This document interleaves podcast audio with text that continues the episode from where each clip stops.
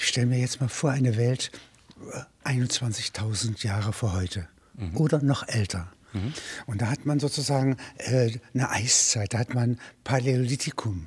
Ja? Mhm. Äh, da hat man die Zeit, in der möglicherweise die Pygmäen ja, nicht, ähm, abgezweigt sind ja, von irgendwelchen anderen Populationen in mhm. Afrika. Mhm. Und dann haben sie die Erfindung des Feuers und äh, die sonst ganz dunkle Nacht ja, nicht, mhm. wird jetzt erhellt durch ein Feuerchen. Und da wird gesungen, getanzt und die Sprache entsteht. Das kann man mhm. auch sagen. Mhm. Ein Mythos. Ja? ja. Aber so wird er erzählt. Ja, den, genau. Äh, Paläontologen. Ja, genau. Und ähm, da kann eine Gemeinsamkeit liegen zwischen Sprache, ja, mhm. nicht, und äh, Musik. Genau. Der Ursprung ist möglicherweise die gemeinsame, ähm, also die affektive Lautkommunikation, ne? mhm. dass wir unsere Stimme verwenden, um unseren emotionalen Zustand zu vermitteln, auszudrücken, was dann sich in Gesang möglicherweise transferiert hat und dann Mimik. möglicherweise, ja, ja Mimik, genau. Ja.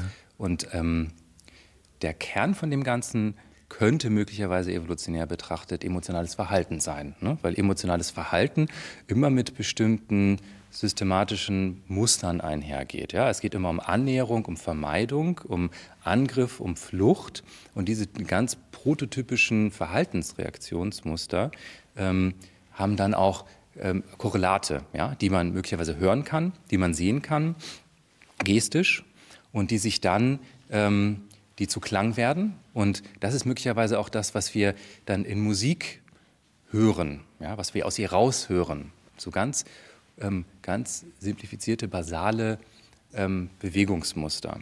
Und das ist so ein bisschen unsere Theorie, wie wir uns erklären könnten, warum eigentlich Kulturen, die sich über ähm, Jahrzehnte, Jahrhunderte, Jahrtausende möglicherweise voneinander getrennt entwickelt haben, trotzdem in der Lage sind, ähm, den emotionalen Grundgehalt äh, von der jeweiligen Musik zu verstehen. Und äh, das messen Sie, indem Sie sozusagen die Augen, äh, äh also äh, quantifizieren Sie mhm. Haut, ja, genau. reagiert ja, ja, auf Erregung. Äh, ja. Nicht? Also Sie haben eine ganze Menge Messungen. Ja? Genau, genau. Dazu braucht man Geschwindigkeit. Genau, wenn man ähm, Emotionen erfassen möchte, braucht man natürlich erstmal eine Theorie, was es eigentlich ist. Und das hatte ich gesagt, wir gehen davon aus, dass es so, so Verhaltenstendenzen sind letztendlich, die dann ähm, sowohl subjektiv erlebt werden als Qualität, das können wir dann über ein Bewertungsinterface erfassen. Da gibt es dann zwei Qualitäten, die wir dann ähm, die Versuchsperson bitten zu berichten. Einmal die Qualität der Angenehmheit, der sogenannten Valenz. Ist es angenehm, unangenehm, positiv, negativ? Oder die Qualität der Erregung. Und das kann man beides gleichzeitig machen, weil wir davon ausgehen, dass diese beiden, beiden Qualitäten voneinander unabhängig sind. Und Erregung kann man auflösen, ja, oder konzentrieren, verdichten. Ja, also das kann ja. wohl, wohl Sprache, Musik und jede Kommunikation hm. kann das. Ja? Das denken wir, ja. Und es war auch ähm, äh, für unsere Pygmäen, Pygmäen verständlich. Ja? Also diese eigentlich aus dem westlichen Sprachraum stammenden Kategorien und Dimensionen, Qualitäten konnte meine Kollegin ihnen vermitteln. Das ist also der Spricht die, äh, die Sprache der Pygmäen? Nein, das, Nein. dazu gibt es einen Übersetzer. In, ja. in, in, Im Kongo gibt es auch die Population der Bantu, ja. die ähm, äh, dann wiederum, also aus deren Population konnte jemand dann ähm, von Französisch nach ähm, äh, Mebensele, Pygmäisch, ähm, in deren, deren Sprache übersetzen. Ähm, genau, also das ist die, wir waren jetzt bei der subjektiven Erlebungsqualität und dann, also das ist der eine Teil von Emotionen. Dann gibt es den Teil von Emotionen, der ähm, dann die Verhaltensmotivation körperlich umsetzt ja, und unterstützt. Ja. Also wenn ich jemanden angreifen möchte oder wenn ich äh, fliehen möchte, dann brauche ich dafür, muss mein Körper vorbereitet sein. Es muss körperliche Erregung entstehen. Und diese körperliche Erregung können wir dann über diese Sensoren, die Sie vorhin ähm, erwähnt haben, oder diese verschiedenen Parameter erfassen und abgreifen. Das heißt, eine Aktivierung des sympathischen Nervensystems führt dann zu einer Erhöhung ähm, des, ähm, der Schweißkonzentration auf der Handinnenfläche und dann messen wir den Hautleitwert. Das ist dann ein Indikator für physiologische, für körperliche Erregung. Und zwar für Angriff oder Flucht. Ja? Ursprünglich gedacht, ja. ja. Also das ist dann ähm, ähm, sag ich mal, die Interpretation. In erster Linie messen wir natürlich einfach nur eine Veränderung des Gleichgewicht würde sich nicht auswirken. Da würde die Hand trocken bleiben. Ja? Möglicherweise, ja. ja. Ähm, das, das, ist, ähm, das ist die eine ähm, Dimension der physiologischen, der, der, Körperlichkeit, die wir erfassen. Und dann erfassen wir auch das Ausdrucksverhalten. Das heißt, wie ähm, kommuniziere ich meinen emotionalen Zustand nach außen? Und da gibt es eine Methode, die in der Emotionspsychologie sich etabliert hat. Das heißt, dass man die Aktivität von Gesichtsmuskeln erfasst. Das heißt, wir versuchen, ähm, die Aktivität des Zygomaticus zu erfassen. Das ist der Lachmuskel und ähm, also der aktiv ist, wenn wir so machen. Ja. Und die Aktivität ähm, des Korrugators, das hier oben, ist das Stirnrunzeln. Das ist also eher mit negativen Emotionen assoziiert. Das macht man alles nicht bewusst, nicht? Das arbeitet sozusagen die ganze Zeit. Ja, das wir, ist wie ein genau. zweites Denken. Ja, genau. Wir können es natürlich auch steuern, aber ähm, wir können es, ähm, es kann auch automatisch passieren ja. und ähm, wir können mit diesen Sensoren Bewegungen erfassen, die so klein sind, dass sie gar nicht von außen sichtbar sind, ja, weil sie ähm, automatisch unbewusst Begleiten. Ähm, ja, begleiten, genau, unser emotionales Erleben. So, und wenn wir jetzt also diese drei Komponenten haben, also den Ausdruck, den Körper und das Gefühl, dann können wir die drei übereinander legen und schauen, wo stimmen die denn eigentlich überein und ähm, ähm, wann entstehen denn eigentlich Emotionen? Weil der rein biologischen Definition nach sind Emotionen nur Zustände, in denen diese drei Ebenen wirklich gleichzeitig ähm, synchronisiert sind. Ja? Also das ist eine sehr strenge Definition, könnte man sagen. Das heißt, eine Emotion ist nicht gleich einem Gefühl, ja, sondern eine, ein Gefühl wird zu einer Emotion, wenn sie mit einer Verhaltenstendenz. Wenn sie in Bewegung setzt. Genau, ja. wenn sie in Bewegung setzt. Oder sie, wenn sie zumindest das Bedürfnis haben, sich zu bewegen. Wenn ihr Körper darauf reagiert. So, und das ist das, der Ansatz, den wir hier verwendet haben. Was sind Pygmäen? Der Ausdruck heißt ja auf Griechisch mhm. groß wie eine Faust.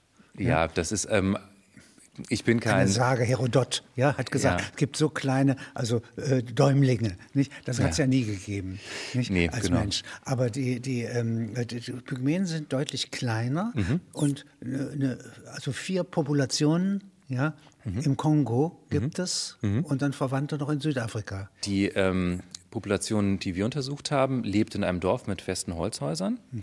Allerdings ist es so, dass die Männer auf Wanderschaft gehen, Jäger, Sammler, und ähm, ähm, dann, also für längere Zeit und dann irgendwann wieder zurückkommen und die Frauen bleiben mit den Kindern zu Hause.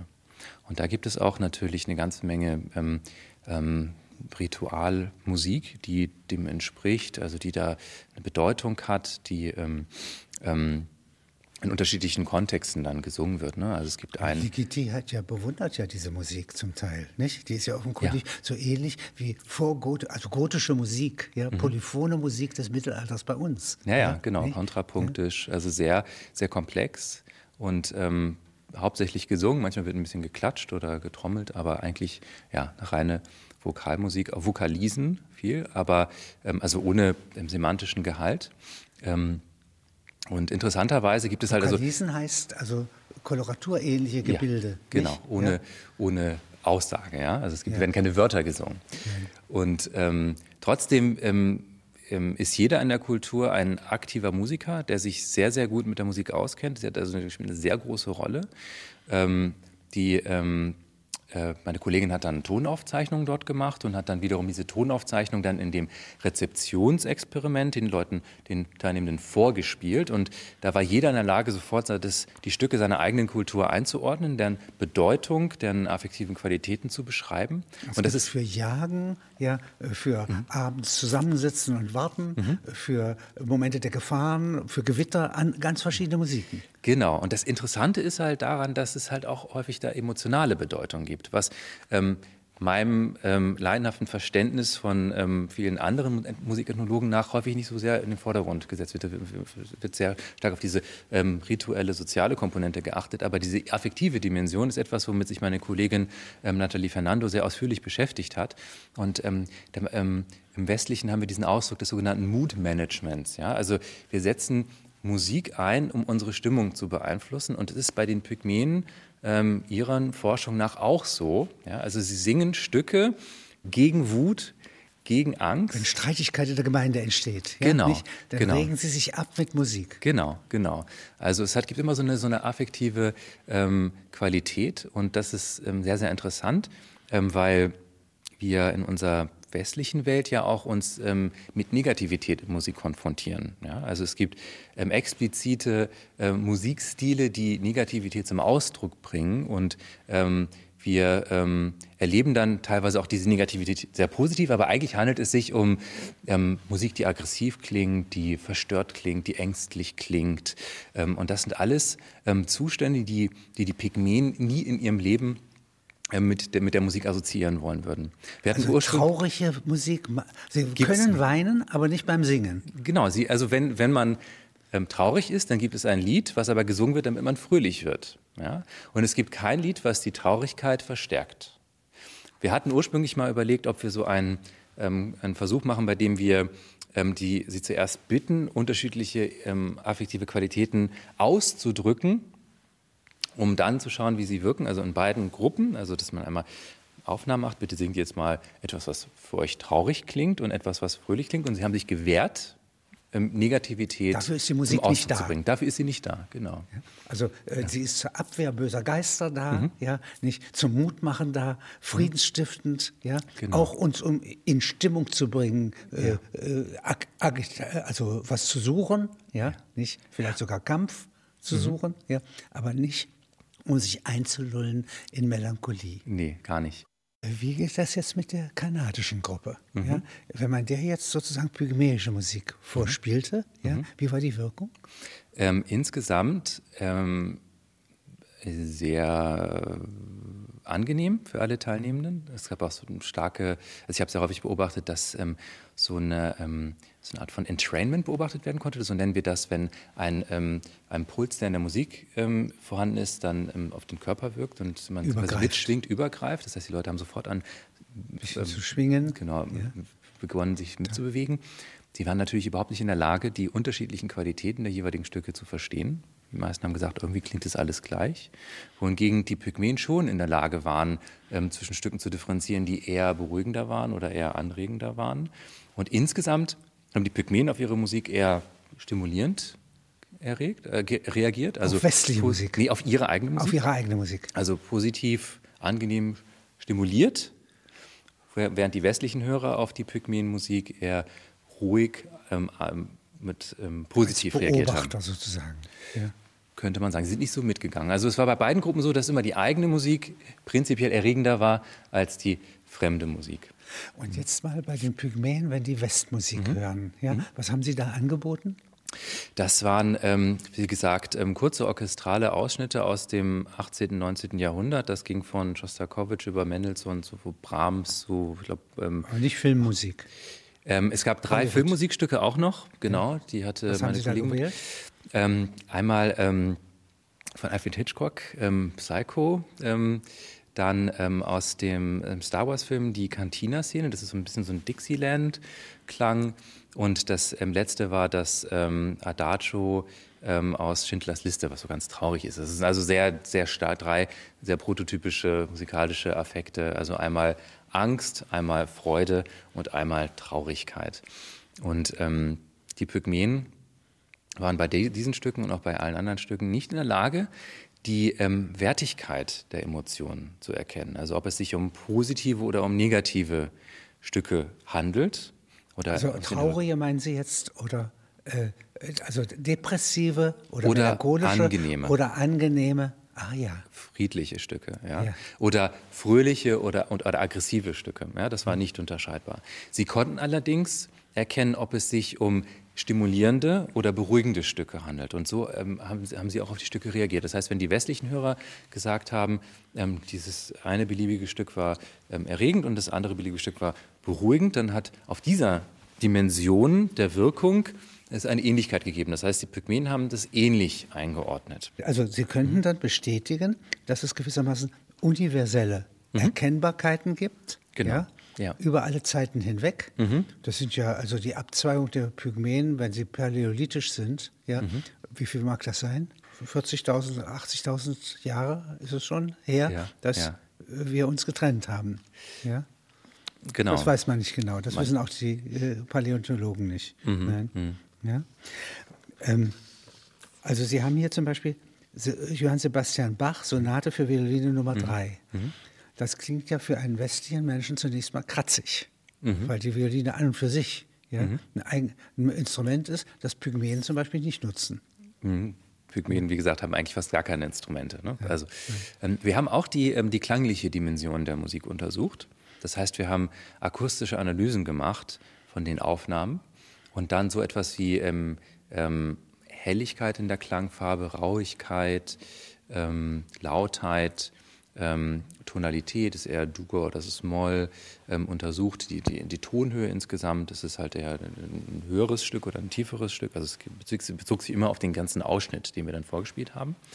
Und da haben wir festgestellt, dass es ähm, drei Parameter gab, ähm, auf, denen alle, auf die alle Gruppen ähnlich reagiert haben. Das war einmal die, ähm, die Helligkeit des Klangs. Also Dur.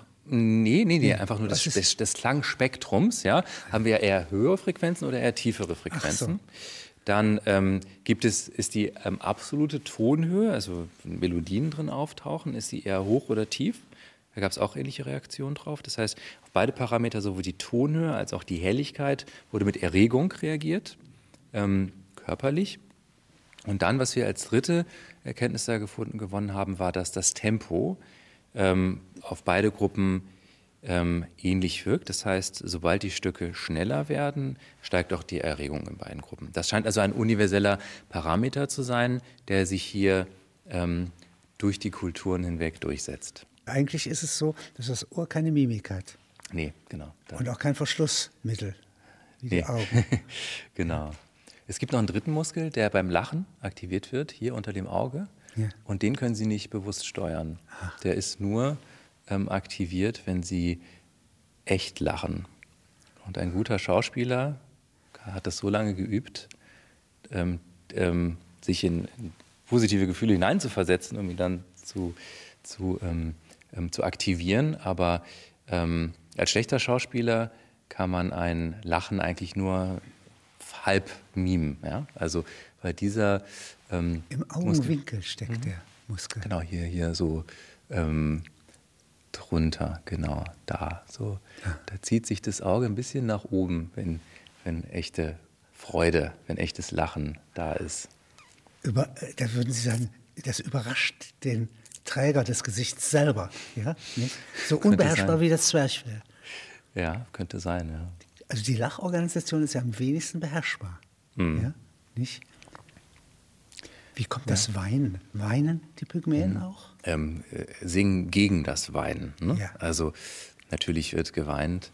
Ähm, da gibt es auch verschiedenste Theorien dazu, was für eine Funktion das Weinen eigentlich haben könnte. Ähm, vom ähm Im Kampf vor Lachen die Tränen, vor Vergnügen die Tränen, bei mhm. Wiederbegegnung. Er freut er sich so, dass er die Tränen aus dem Auge mhm. tropfen. Das mhm. gibt's doch. Ja? Also naja. es drückt nicht immer Trauer aus. Wie würden Sie als Ethnologe eigentlich das Wort Gefühl ja, differenzieren? Ja? Sie merken ja mhm. doch, dass sie mhm. ganz verschieden sind. Mhm. Ja? Ähm, Gefühl ist letztendlich der, der, der, der ähm, subjektive, bewusste Anteil von dem, was ähm, emotional in einem passiert, in mir passiert. Und, ähm, was also sozusagen altmodisch gesagt die Säfte tun, ja, mhm. was oberhalb des ruhenden Darms oder des arbeitenden Darms ja, sich ereignet, ja, mhm. was durch die Augen einströmt, ja, mhm. durch die Sprache abströmt und so. Mhm. Es ist eine, eigentlich eine komplexe Welt, ein Wetter. Ja, ja das nicht? ist sehr, sehr komplex. Sehr ja. komplexes Wetter. Ja. Mhm. Und das ist anders als das Wetter auf der Erde, bei den verschiedenen mhm. Völkern offensichtlich ganz verschieden, ja, mhm. hat aber gemeinsame Elemente. Habe genau. ich das richtig verstanden? Genau, genau. Ja. So Grundelemente könnte man sagen. Ja, und baut sich aber verschieden zusammen. Ja, also wir glauben, dass ähm, Musik auf jeden Fall ein ähm, äh, multimodales Ereignis ist. Ja? Also Musik ist nicht nur etwas zum Hören, sondern Musik ist etwas zum Sehen, zum Fühlen, zum Bewegen. Und ähm, das ist auch genau das, was so die ähm, neurowissenschaftliche Forschung belegen kann. Ja? Das heißt, wenn wir ähm, Musik hören, erleben wir zum Beispiel Bewegung. Insbesondere, wenn wir selber Musiker sind. Ja? Also wenn ich als Pianist ähm, ein Klavierstück höre, dann höre ich das mit meinen Händen. Ja? Meine Hände reagieren automatisch auf das, was ich das, da höre und setzen das motorisch um. Das heißt, es gibt so diese intermodalen Verknüpfungen ja, zwischen den verschiedenen ähm, Sinnen, die sich hier ergeben. Das heißt, wir hören Musik natürlich in allererster Linie mit unseren Ohren, aber wir sehen ja auch häufig den Musiker auf der Bühne. Ähm, das hat einen großen Einfluss darüber, was eigentlich. Und der Atem selbst ja, kann sozusagen den Sänger mhm. sozusagen in Bewegung setzen. Ja, ja, genau. Also der, der, der Körper spielt dann da sowohl äh, auf der ähm, ausführenden Seite als auch auf der rezipierenden Seite eine ganz, ganz große Rolle. Und Sie sagten Musik sehen. Ja? Mhm. Nicht? Also das heißt im Tristan, ich höre das Licht. Da ist also etwas, was ich sehe, ja, mhm. nicht ins Ohr verlegt. Und umgekehrt sagen Sie, könnte mhm. auch etwas, was ich höre, ja, einen Augeneindruck verschaffen. Mhm. Als Name für eine Schwingung, ja, die aber ganz woanders stattfindet. Also insofern könnten die Muskeln singen. Also das gemeinsame Schwingen könnte ein Grundelement sein, aber ich könnte Ihnen auch ganz viele andere Beispiele nennen, wo es das nicht gibt und ja. die dann trotzdem von manchen Menschen als Musik beschrieben werden. Sagen Sie mal. Ähm, naja, ähm, äh, Komponisten, die gerade ver vermeiden, eine überhaupt eine symmetrische, periodische ähm, Schwingung zu haben. Ja? Also das ähm, oder, oder ähm, Künstler, wo es, wo, es, wo es um ganz, ganz andere Gedanken geht, ja? wo es um um, um Ausdruck geht oder auch gar nicht um Ausdruck, wo es einfach um, um Strukturen geht. Ja? Also das ist... Ähm, die gar nicht vom menschlichen Körper abgeleitet sind. Ja, genau, die ja. kommen eigentlich von hier und nicht von ja. da. Naja, zum Beispiel die ganz allgemeine Frage, warum uns Musik fröhlich oder traurig macht. Warum Millionen von Menschen jeden Tag ihr Radio anstellen und ähm, sich in Anführungszeichen berieseln lassen oder nicht. Ähm, warum an Flughäfen so eine Art Dauermusik ist. Ja, ja? zum Beispiel, warum im Kaufhaus die Musik läuft und ähm, was sind eigentlich die, die, die Mechanismen da, die da vermitteln. Kann Musik einen Kaufwillen erzeugen? Musik kann uns zum Beispiel dazu bringen, ähm, unterschiedliche Weinsorten zu kaufen. Äh, mit volkstümlicher Musik. Ja? Mit französischer und deutscher Volksmusik kann und dazu beitragen, dass eher französischer oder deutscher Wein gekauft wird.